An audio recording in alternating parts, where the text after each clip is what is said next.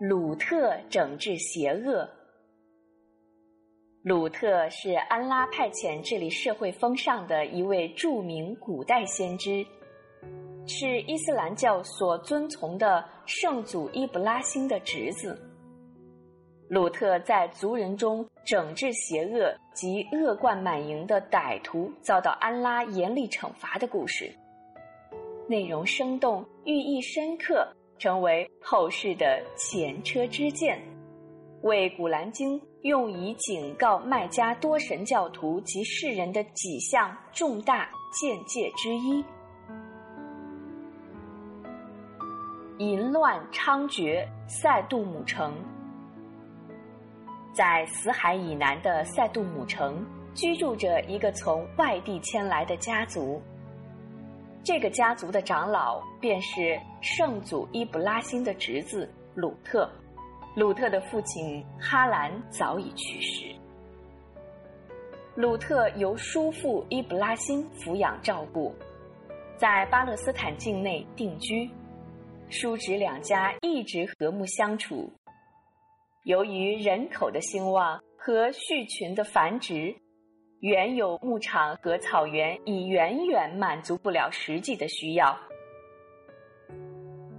长大成人的鲁特。在征得祖父的同意后，便率领家人赶着畜群迁居到塞杜姆城，建立新的家园，与当地的土著居民一道放牧，共同生活。随着岁月的流逝，这个分迁出去的家族日益兴旺，膘肥体壮的牛羊和骆驼活跃于漫山遍野。帐篷和畜圈分布在乡镇四周，并不断向远处延伸。见到这一片繁荣景象，鲁特由衷的感赞安拉的恩赐。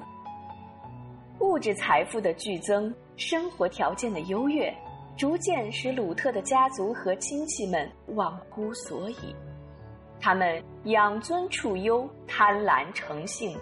城邦结伙的酗酒斗殴，自不必说；拦路抢劫和杀人越货更是屡见不鲜。尤为严重的是，这帮纨绔子弟纵欲淫乱之风猖獗于整个塞杜姆城。他们花样翻新，公然追逐男色，把侠弄青少年男子作为发泄兽欲的手段。他们灵魂之糜烂，道德之败坏，行为之恶劣，到了无以复加的地步。劝阻、干预和警告，一切对于他们都无济于事。名门望族中竟然出现了这样的不孝子孙，施鲁特痛心不已。种种下流的丑行。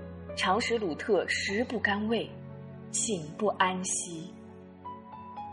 为了制止邪淫糜烂之风在塞杜姆城的继续蔓延，安拉派遣鲁特作为使者，令他在族人中公开宣布自己整治邪恶的使命。鲁特十分严厉地质问那帮恶少淫棍：“你们怎么明目张胆地干丑事儿呢？”难道你们一定要舍掉安拉为你们造化的妻子，而以男人来满足性欲吗？在你们之前，全世界的人没有一个干过这种丑事儿。恶棍们听了根本不以为然，有的说：“鲁特，你算老几，敢来教训我们？”鲁特再次说明自己的身份，严肃地说：“你们应当敬畏安拉。”应当服从我。一个恶棍狰狞着说：“什么？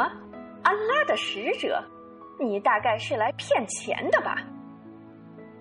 鲁特义正言辞地说：“我不为传达使命而向你们索取任何报酬，我的报酬只归全世界的主负担。”说到这里，他加重了语气，警告说。难道你们要一定将男作女、拦路作恶、当众造谣吗？你们是一伙犯罪的人，如不立即改邪归正，必遭安拉极其严厉的惩罚。什么？安拉的惩罚？如果你说的是真的，就请安拉惩罚我们吧，我们正想领教领教呢。恶棍们纷纷拥到鲁特的面前，七嘴八舌，恶狠狠的威胁鲁特。面对这群冥顽不化的歹徒，鲁特深感再费唇舌也无济于事，便怒斥道：“你们都走开，离我远一点儿！你们现在悔悟还来得及，否则绝没有好下场。”说罢，便愤然而去。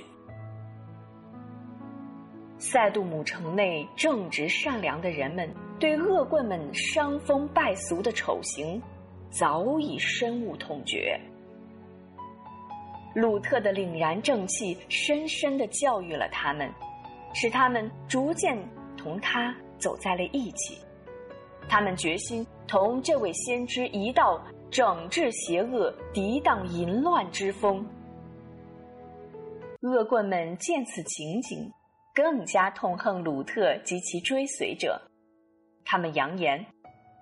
鲁特如不停止他的说教，就把他们驱逐出城，并威胁恐吓群众说：“谁敢站在鲁特一边，插手干涉我们的任何事情，就把他们逐出城去。”有的人还以讽刺的口吻补充说：“因为他们是纯洁的民众。”